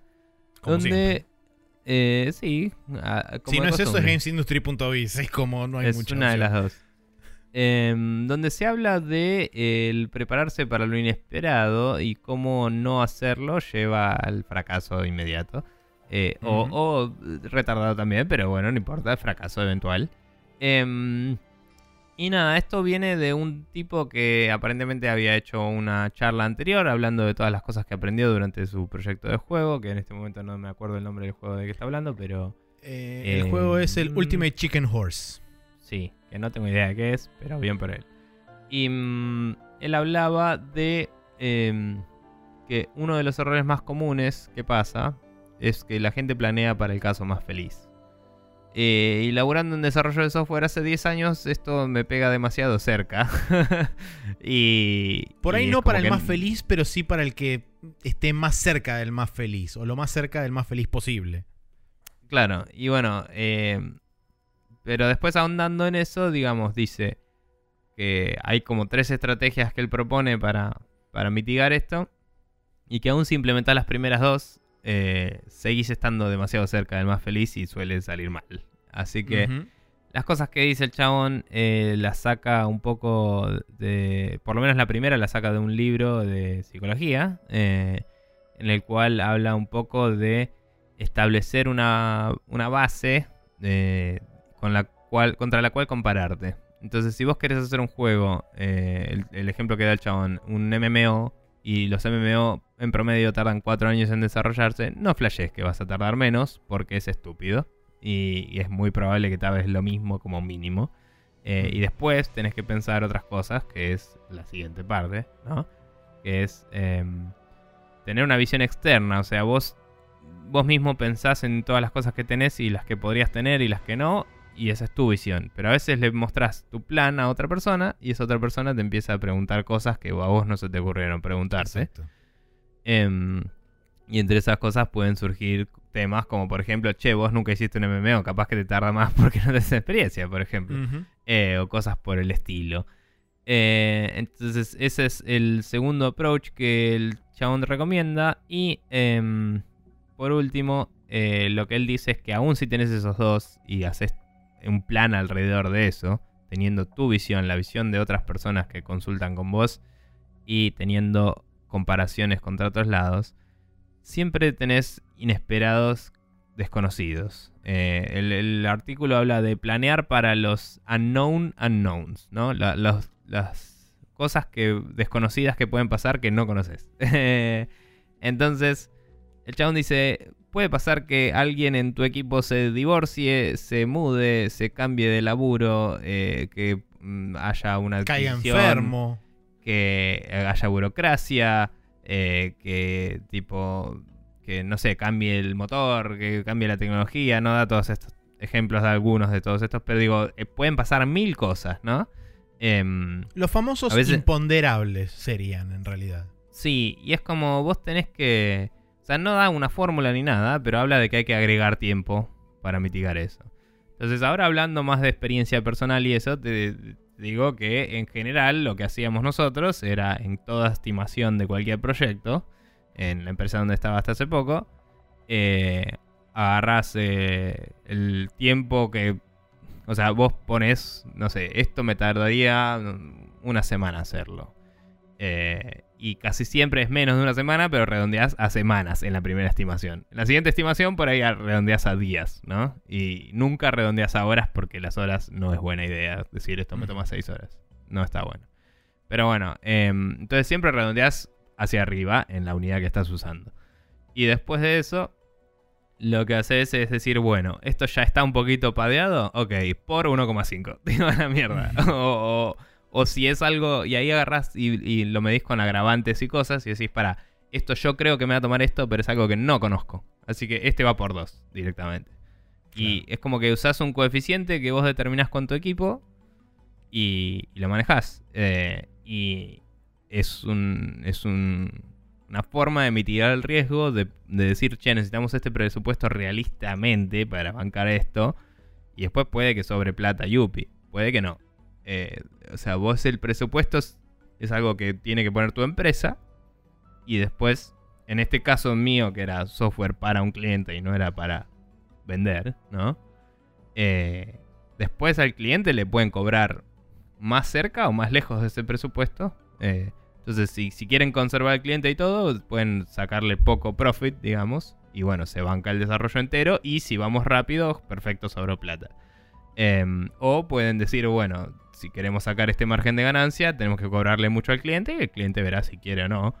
Pero la idea es que si uno está poniendo toda la estimación es por algo, ¿no? Y si, si te viene a preguntar el cliente por qué, le empezás a decir, y esto, esto, esto, esto, esto, y casi nunca saben los chabones todo lo que tenés que lidiar y sueles convencerlos bastante rápido. Em, después de que quieran, de ahí a que tengan o quieran poner plata es otro tema, porque siempre viene alguien de otro lado y le dice, yo te lo hago por la mitad. Y es tipo, sí, bueno, también te lo va a hacer el doble de mal. Em, claro. Pero es otro tipo de negocio, ¿no? Este de laburar directo al cliente. Los juegos son más inversiones de, de la misma empresa con después ventas estimadas y cosas más fluctuantes. Eh, Seguro. No, tiene un número asegurado eh, el asunto después.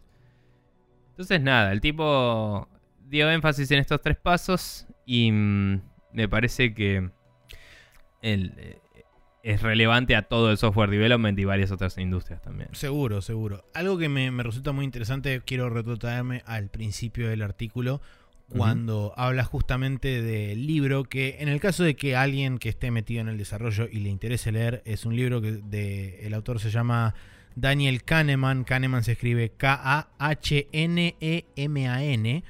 eh, y el libro se llama Thinking Fast and Slow, o sea, pensando rápido y despacio. El concepto puntualmente del que habla en este libro es la falacia del planeamiento, que es justamente lo que estamos hablando recién, de que todo se planea eh, medio como inconscientemente hacia los casos óptimos cuando con un poco de investigación y consultar estadísticas y cosas de casos similares se puede obtener un, resultado o un, pronóstico mucho más realista. Eh, y justamente lo que, lo, que, lo que hemos hablado muchas veces acá, eh, con, incluyendo digamos lo que es la industria de los videojuegos, que muchas veces se planea, hay empresas donde planean con el crunch incluido, o sea, teniendo en cuenta que se va a hacer sobre trabajo desde el mismo planeamiento inicial del juego. Eh, todo eso también contribuye a que todas estas cosas terminen saliendo mal porque es como, bueno, así trabaja la industria y así es como históricamente siempre se trabajó, entonces no cambiemos nada, sigamos trabajando así porque total las cosas todavía funcionan. Eh, y me parece que está bueno lo que dice el chabón, sobre todo el tema del baseline, me parece muy, muy, muy importante, porque dice que normalmente eh, lo que tienden a hacer todos es no darle atención, no prestarle atención a casos similares de tanto de éxito como de fracaso. Eh, por ahí sí le dan más bola a los de. perdón, sí, le dan más bola a los de fracaso que a los de éxito, eh, que, a, los, de éxito que a los de fracaso. Eso. Eh, entonces todo el mundo dice, bueno, si ellos lo hicieron, nosotros también podemos. Y no necesariamente, porque tenés que tener en cuenta, como decía, como dice después justamente al final, los desconocidos desconocidos, que son los unknown unknowns. y muchas veces eso es el factor determinante para poder saber si tu desarrollo, tu planeamiento puede o no estar dentro de la medida de lo posible. Ahora, vos laburaste hace mucho en importante franquicia eh, de jueguitos. Em, ya igualmente caducó el, el, NDA, así que podría decir. Bueno, pero nada, digo, ahí em, ya era un tema bueno, es un poco también otro tipo de negocio porque era un juego de entrega anual así de deportes esos que tanto nos gustan. y, y nada, lo que digo es, era más quizás iterar sobre un codebase que ya existía y todo. Pero digo, eh, ¿vos veías que hubiera muchas cosas que cambiaban de golpe o algún tipo de, de cuestión por el estilo? No, no realmente. O sea, siempre se trabajaba sobre código de terceros, o sea, sobre código que ya estaba, ya estaba implementado o que estaba medio implementar. Por ejemplo, a mí me tocó trabajar al principio del desarrollo del FIFA, vamos a decir lo, que, fue lo que lo estuve laburando, FIFA 12 y FIFA 13, laburé yo. Em, al principio del desarrollo de FIFA 13 había como cosas esqueléticas que se habían empezado a implementar en algún momento, eh, no necesariamente en la iteración anterior, pero se habían implementado, se habían empezado a implementar nuevos sistemas y qué sé yo. Y era como eso había quedado ahí, colgado, dentro del código, de la base de código general del juego. Eh, mm. Y fue como, bueno, vamos a revivir este feature porque lo queremos implementar ahora este año. Bueno, perfecto. Eh, pero sí, nunca, nunca arranqué de cero nada. Siempre fue como, bueno, existe este codebase. De acá, este es tu punto de partida. Empezar a, construir en base a esto. Y no necesariamente la base era lo más sólida que existía. Era como, bueno, yo empecé a, empezaba a revisar código y decía, pero esto está todo al revés. o sea, no, no, no, está ni sólida ni nada de eso. Es como, bueno, bueno, sí, pero hay que, eh, digamos, esto tiene que estar terminado para cuando salga el juego. Y es, porque es uno de los nuevos features que ya anunciamos. Eh, y es como, bueno, está bien. Y eh, es como que no, tenés mucha salida al respecto. Y justamente por eso también se planea ya con el overtime incluido en muchos de esos casos. De hecho, EA es una de las compañías que planea que en el momento en donde yo estaba trabajando, todavía hacía planeamientos con overtime. Se sabía que cuando se terminaba el, eh, el alfa, eh, a partir de ese momento arrancaba el overtime del juego hasta que salía. Y, pasaba todo beta, todo bug fixing y después de eso venía el lanzamiento del juego. O sea que eran más o menos 3-4 meses de crunch continuo de lunes, al, de lunes a sábado. bueno, hay que ver. Hay que ver si, si ahí era un tema de. Oficialmente, digo, ¿no? De EA planeado con Overtime o eh, Globant, que es la empresa que consulta para EA, eh, le vendía a EA, yo te lo hago a tiempo, y Globant planeaba con Overtime. Eso también es otra posibilidad, sí. Eh, porque eso pasa más todavía. De hecho, no, comparándolo a un nivel, tipo, está bien, son cosas distintas y estoy medio extrapolando zarpado. Pero es como cuando hablan de. Tal mina habla de que tiene una línea de ropa y que, es, y que está buenísimo y qué sé yo, y después ven que son todos sweatshops en, mm. en India y que son toda gente súper explotada por dos mangos. Claro. Y siempre es como, ay, no sabías, lo hicimos a través de una empresa. Y siempre pasa lo mismo. Es como, Sí. vos contratas una empresa legítima que adentro tiene una ile- ilegítima. Y bueno, eh, no estoy hablando de que Globant no sea legítimo, pero sí estoy hablando de que quizás EA agarra, se agarra de manejo con terceros y, Sí. puede hacerse el boludo y decir yo no hice overtime. ¿Me entendés?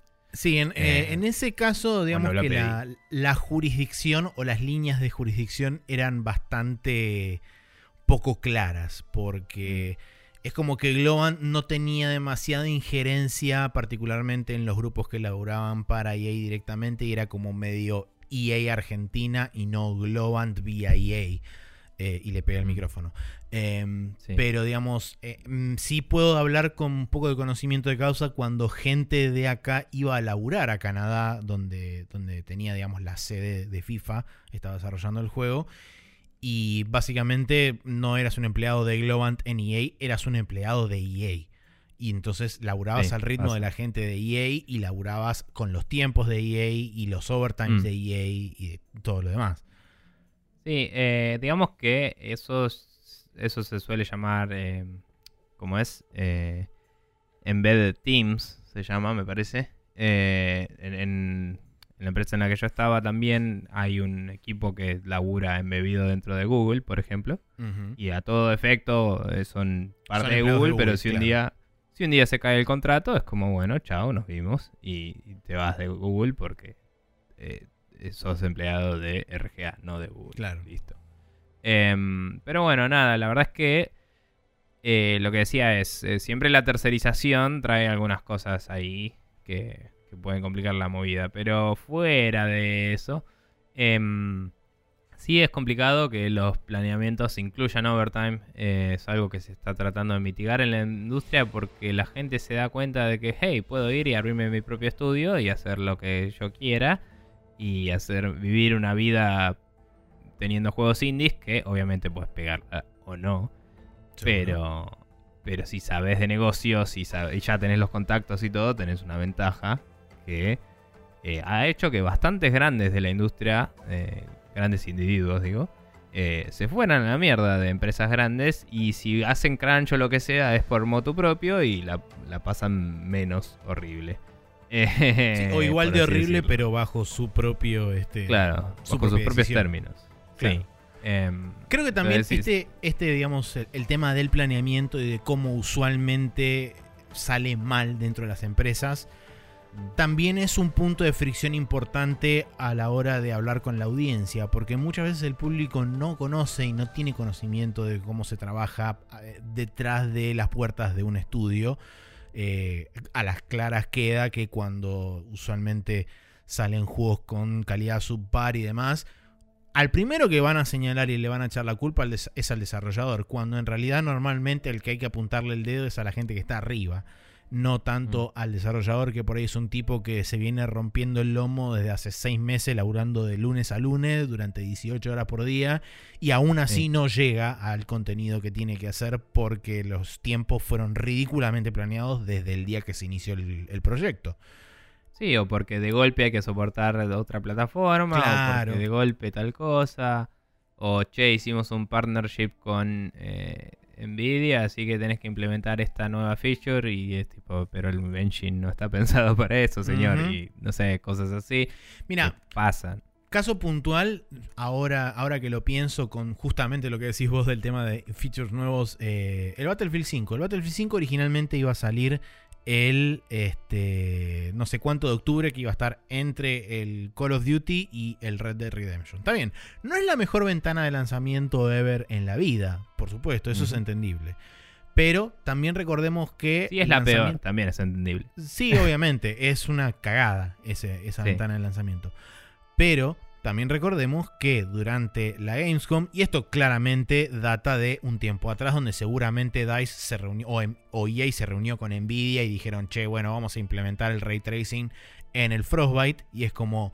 Eso lo firmaron Juan Carlos Nvidia con José EA y después alguien voló a DICE y les dijo, chicos, el Battlefield 5 tiene que soportar ray tracing y todo el mundo giró su cabeza hacia esa persona y después volvió a girar su cabeza sobre los monitores porque no hay tiempo. Eh, Mm. Y ahí, ahí había que implementarlo. Entonces, yo sospecho que seguramente hubo parte de influencia de decir, no es la mejor ventana de lanzamiento, pero creo que también fue como, si querés que estén las, las boludeces esa del ray tracing y toda la pelota, necesitamos más tiempo, porque si no, no va a andar. Y Sí, yo que dejar realmente... que salga la puta placa, ¿no? Sí, Pero no, bueno. además. Y yo realmente creo, te soy sincero, creo que cuando eso, cuando el, el Battlefield 5 sale, qué sé yo, y haya gente probando el ray tracing y demás, no te digo que les va a explotar la PC, pero yo creo que va a andar como el orto las primeras semanas o los primeros meses hasta que lo parchen y que ande como corresponde. Bueno, pasó Va a lo ser un feature lanzado a medias como suele ocurrir en, los, en, en estos casos. Sí, sí, con la mayoría de las cosas de gráficos pasa eso. Igualmente, nada, sí me creería también que dijeran, che, no podemos salir en octubre porque Red Dead. Y es como, bueno, eh, ¿qué podemos hacer si atrasamos? Y es como, bueno, podemos hacer esto y nos va a disparar las ventas de esta forma y vamos a tener una buena excusa. Te la creo bastante. También, Eh, sí, por supuesto. bueno. Además de que hay un Sí. tire afloje entre la parte financiera y la parte de desarrollo, cosa que existe en- desde el- la incepción del tiempo en todos los ámbitos. Pero Sí. en este caso es como, bueno, los números, si no sacamos el Battlefield, ponele, si no sacamos el Battlefield este año, los números pasan a estar en rojo, directo, así. Y es como, no nos podemos dar el lujo de no sacar un Battlefield este año. Y es como así de simple. O sea, el, el- el- el año fiscal termina en marzo de 2019. Antes de marzo de 2019 el juego tiene que estar en la calle y tiene que tener un tiempo X de estar en la calle para que las ventas proyectadas, porque el pronóstico y la pelota hervida, todo eso. Y es como, bueno, está bien, sí, todo lo que quieras. Pero del lado del desarrollo te dicen "Ah, esto, esto, esto, esto, esto y esto. Demandan X cantidad de tiempo que si nos das menos tiempo tenemos que hacer el laburo a las apuradas. Y normalmente cuando laburas apurado, laburas mal y eso termina impactando en la calidad del juego. Y después la gente se queja y putea porque los parches día uno, etcétera. Y es una gran bola de nieve que este, nunca después el público termina de saber dónde empezó todo eso. Y normalmente empieza ahí. En, la, en el momento en donde todo el mundo se sienta el día uno y dice cuánto tiempo tenemos y cuánto tiempo queremos tener para desarrollar un juego. Sí. Sí, no sé, la verdad es que la conversación se fue un poco para todos lados, pero toca muchas cosas distintas eh, y también las hemos vivido en carne propia, varias Sí. de ellas. Em, pero, qué sé yo, planear proyectos en general es un- una ciencia aparte. Y, mm, y además de eso, es como que los juegos tienen una cantidad de inciertos y de. eh, Y sobre todo en, en lo que es AAA, una cantidad de mm, disciplinas mezcladas, ¿no? Que hay que coordinar.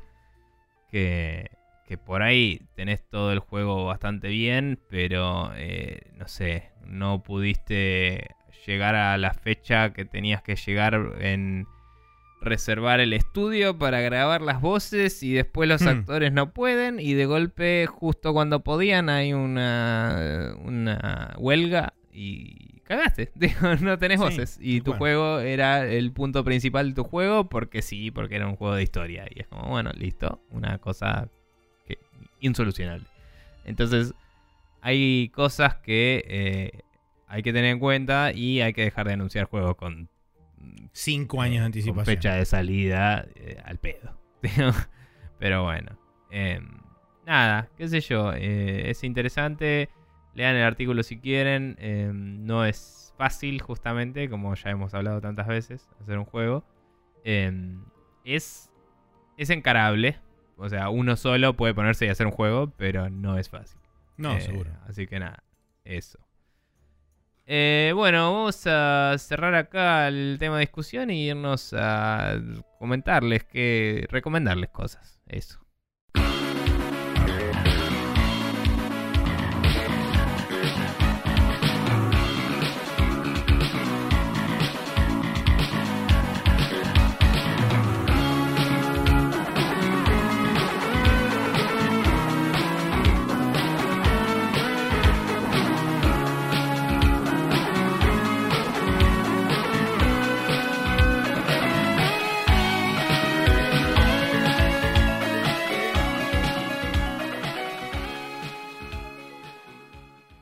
Estamos de vuelta acá en el Special Move, donde vamos a recomendar un par de cosas. Eh, yo no sabía qué recomendar, así que voy a recomendar eh, los finales de los capítulos de Police Squad, la serie de seis capítulos que dio eventualmente a, que salga la, la película La pistola desnuda y sus continuaciones. Vamos a verla al final del capítulo y vamos a reaccionar en vivo a ella porque Maxi no las vio. Así que esto va a ser interesante. Bien. ¿Y vos, Maxi, qué vas a recomendar? Yo voy a recomendar un podcast que se llama Dev Game Club. eh, Dev D E D E B corta. eh, De Game developer. juego, de developer Sí. Game Club Podcast. La idea nace un poco de los típicos club de lectura donde uno lee un libro en determinada cantidad de sesiones y después ese libro se comenta en grupo. Eh, de hecho, existen podcasts de una suerte de club de lectura donde dicen, bueno, vamos a leer de tal página hasta tal página y se comenta sobre esa sección. En este caso son dos ex desarrolladores que arrancaron a trabajar en juegos de Star Wars en la época de LucasArts. Eh, creo que eran el Dark Force. Uno, los dos laburaron en el Dark Forces, no me acuerdo si eran el primer juego de ambos, el, el Mm. Dark Forces. Pero sé que desde ahí laburaron durante, creo que son 15 o 20 años cada uno dentro de la industria del AAA. Y sé que uno de ellos ahora está trabajando independiente, el, el otro no recuerdo en qué está trabajando, pero son gente que tiene mucha experiencia con grandes desarrollos y con grandes franquicias. Eh, entonces con ese, con ese bagaje de cada uno, se sientan a jugar juegos clásicos, clásicos del estilo... eh, ahora voy a repasar brevemente la lista porque no, no la tengo 100% presente. Pero por ejemplo, arrancan jugando el System Shock 2. Después pasan por, por ejemplo, Super Metroid, Mario 64, eh, el mismo Dark Forces. eh, eh, a ver, ¿qué más tenemos? El Deus Ex original. eh, el Metal Gear Solid. O sea, hay, hay como un abanico bastante interesante de, de juegos que justamente lo que hacen ellos es...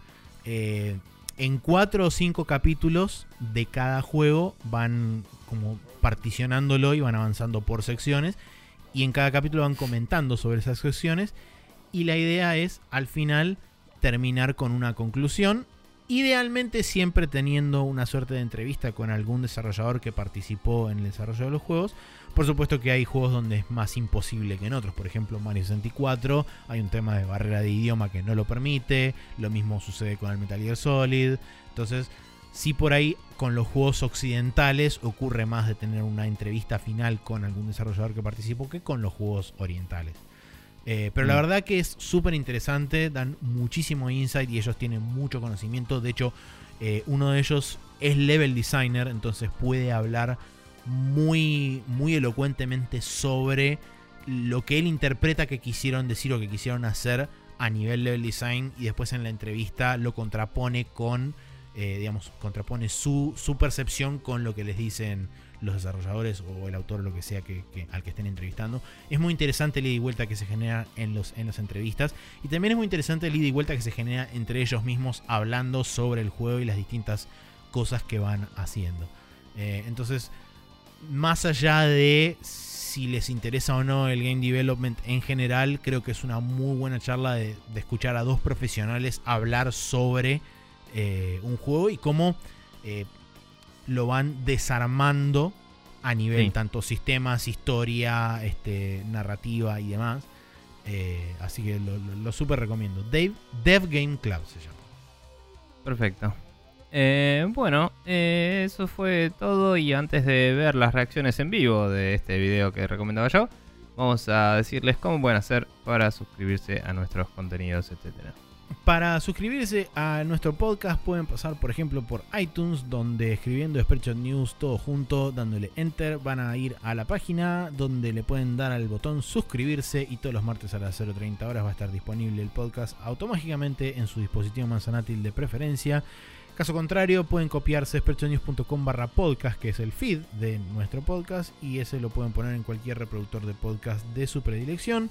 Y por último, archive.org, donde están archivados justamente todos nuestros audios, y de esa forma pueden acceder al eh, prácticamente infinito ya en este momento contenido de Spreadshot News Podcast. Eh, también tenemos eh, en youtube.com barra News TV la videomagia de lo que hemos jugado durante bastante tiempo y hemos subido al canal. También está lo que sobra de Spreadshot News. eh, como una playlist donde están todos los todas las canciones que hemos puesto a lo largo de estos montones de tiempo desde que lo hacemos, que en algún momento se decidió que eso iba a pasar. Está muy bien. Bueno, vamos a ver este video para despedirnos de ustedes. eh, y esperemos que esto genere un poco de maxi carcajadas también de pasada.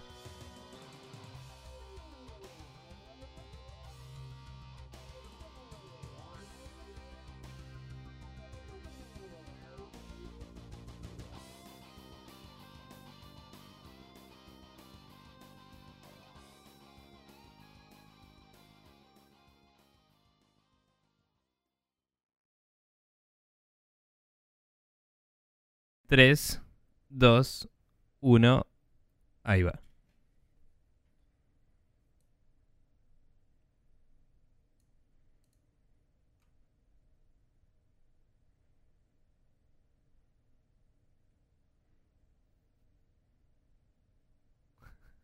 Chabón es gigante.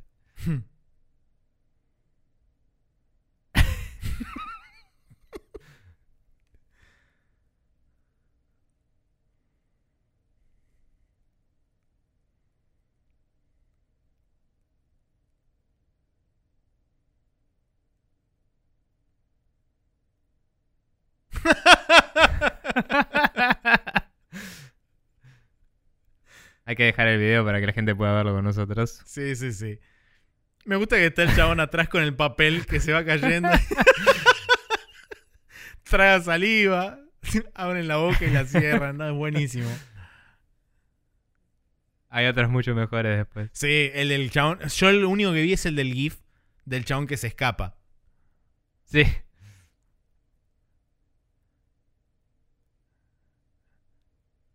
Ah.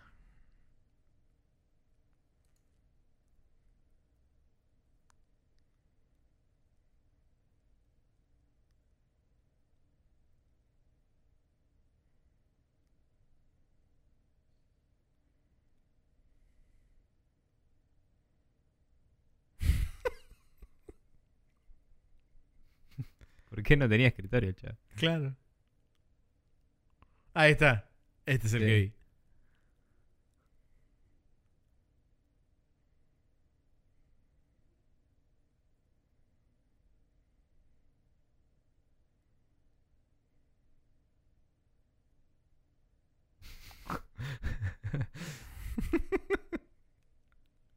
¿Viste? El chabón del fondo está congelado, posta. Sí.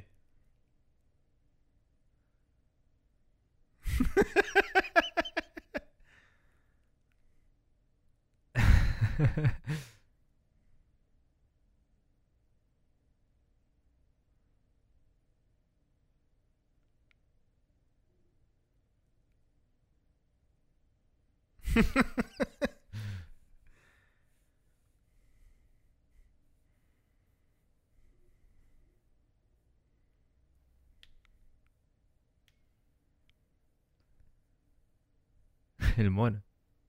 Sí.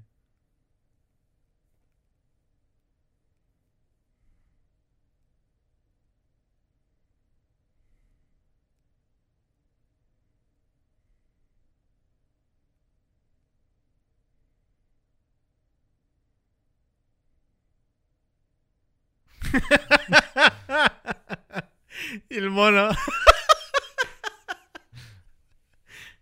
Re bien entrenado el mono. Sí, sí, sí. Qué grande Leslie Nielsen, chaval. Maestro, maestro total. La habilidad de quedarse quieto, chaval. Sí, sí, aparte ¿Cuántas veces lo congelado hecho? zarpado, ¿eh? Sí. Todos igual. Yo quería que se le cuelgue el brazo, boludo.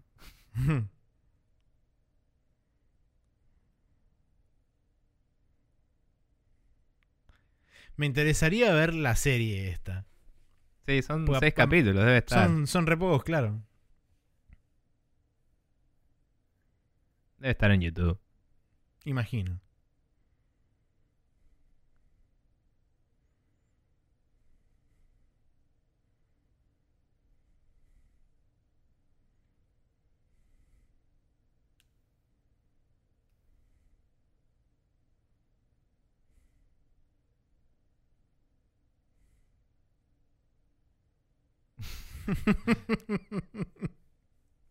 Chabón viene reembalado.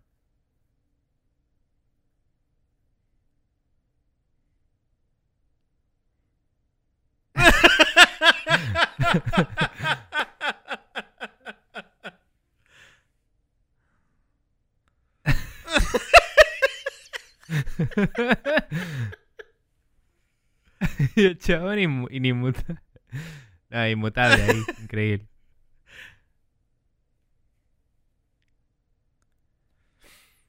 Creo que este es el café, a ver.